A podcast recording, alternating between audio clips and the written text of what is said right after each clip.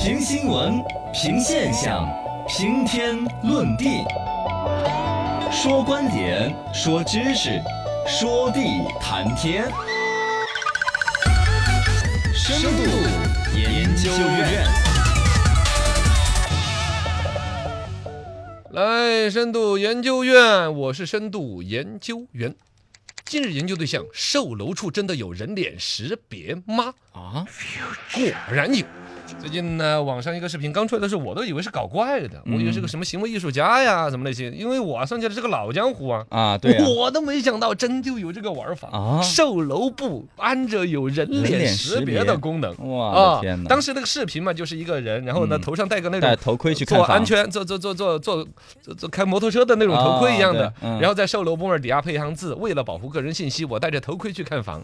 这个人也是有表达的，嘎，啊他首先得对知道这个内幕，二一个他很希望呼吁到别人知道这个事情。嗯，把人脸识别系统架到售楼部那儿，对于所有进来看过房的人进行一个识别、认证，这是为了什么？啊这里面牵扯到隐私和法律的问题，天哪怎么来论证？好恐怖我！的个天，这里边问题多呀！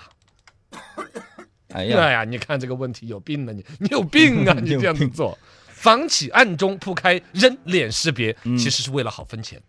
哦，分钱呃，就是卖房子的企业安装人脸识别系统呢，跟他们的分销模式有关系的。首先，一个楼房楼楼楼盘开盘的这销售之后，房企一方面会花大量的钱来进行营销和宣传，引吸引这个顾客来进行购房。但另外一方面，这是显性看到的，打广告嗯卖房子，这是天经地义了。对其实同时，另外还有各种卖房的分销平台，哦，呃，做各种生意的都有，包括做房产中介的呀。嗯做其他生意，任何生意的，只要你能够影响到一个人群，哪怕你是一个美容院，哦哪怕你是一个其他什么什么会员，是总之，你能够把你喊得到一帮有钱的人，嗯弄一个小的阿文，一个小的商务车，拉到这儿来看房子，这个生意就成。哦，你拉人来进我的售楼部了一次之后，这个人就锁定叫你带来看的房的。啊，只要这个人今后这一辈子在我这儿买了房，买房都可以调那个资料。你看，第一次是我带进来的，啊，然后就可以分钱分。钱，哦这叫分销渠道，一个人少则三两万，多可以一二十万。哦，这个过人脸生意识别来是哦，所以你可以看到江湖上有大量的那种来呀来看房嘛，啊对对我们有保姆车免费接送您，啊，对。您，随时随地出门都可以去看房。只要你去看房，哦，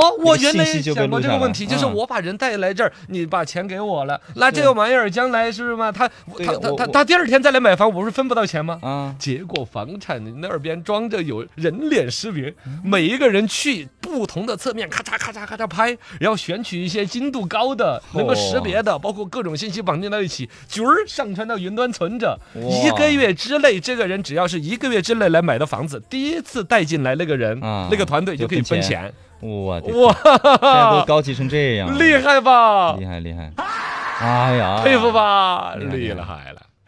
那么你说我戴着口罩去怎么样？哎对嘎为什么那个人要戴个摩托车的头盔去？嗯，因为戴口罩都能识别你。哦哦，摩托车只有摩托车头盔现在是全覆盖了才可以。哎呦，现在这种所谓的叫人脸识别渠道风控产品，有大量的科技公司搞这个高端东西啊哦，而且网上摆开了的卖。嗯，深圳就搞这种公司，直接网上就宣布我们的产品覆盖八十多个城市哦，一千多个项目，就算是看房的人戴个口罩来看，因为这两天疫情都闹了有小一年了嘛。哦适应新疫情期间看房分钱的新时代需要，哎。我们推出了 戴着口罩我的哥们儿识别得了。也能识别，嚯，啊！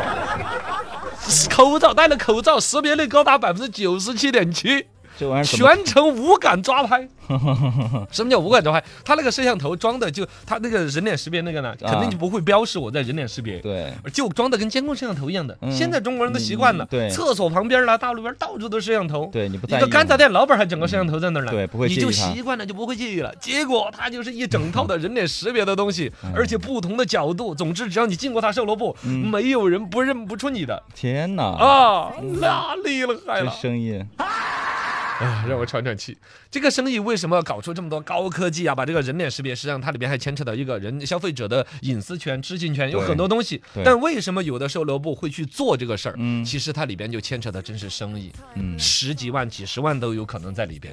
首先来说哈，对于消费者这一端可能会觉得用就用呗，我本来啊就是想卖房的，他看到就不看到了吧？对啊，其实会有，比如首先你买房，你看什么样的房子，你的消费能力，嗯而且往往你会留下电话、姓名，是，基本上一个人比较重要的用户信息也就都给人家知道了，啊。然后再把人脸跟妞儿存起来。哦。现在呢，这个反正 AI 他们专门有记者去去访问这个事情，据说是照片在云端要存一年，哦。然后呢，有的企业回答的是存一个月，怎么怎么样，嗯。存一个月更多是给那个就带来看房的分销商说的，哦。就是你只要带来看到房了，一个月月之内这个是影像都存着的，只要他在一个月之内买的房子，你都分得到钱。是是是。这样子的，另外一边的一个所谓的生意逻辑呢，就是所谓现在卖房的一个进入一个新的时代，嗯。就是除了打广告这种天上打嘛，到处打路牌呀，包括嗯。像我们电台呀、电视啊到处打，这种广告呢打了之后，它不是那么立竿见影，嗯。它不而且关联不了究竟是你的广告有效果没效果。啊对对，对。后来就发现了，有了比较类似于做美容院的呀，做嗯高端的其他生意的，他的客户群在那儿，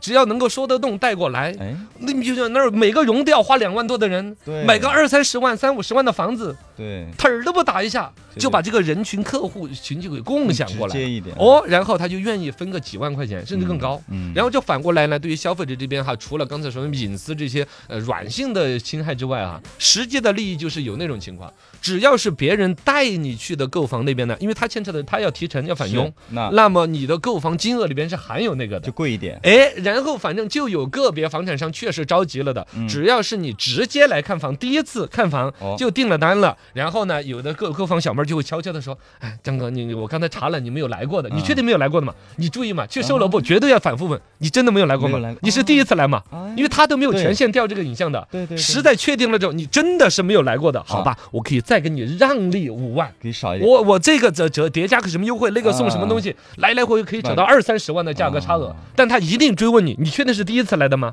因为待会儿我还要去找，比如主管要去调那个影像来核实你确实没有来过，哦然后你就要便宜二三十万。哦这消费者就不淡定了的嘛啊当然，这里边牵扯到的更更多，这个这个就是他们自己生意里边的。抛开这个生意来说，从法理的层面，你无感的收集我的信息，那我的知情权就没有。我的生物信息本身，你去保存的安不安全？嗯可能会被贩卖掉的，是吧？各种各样的一些情况，你的电话、地址，哎呀，价格，包括还有服务价格歧视。为什么这个消费者贵十万，那个便宜十万？对对对对哦，哇塞好吓人好吓人太厉害了，这帮人知道吗？天哪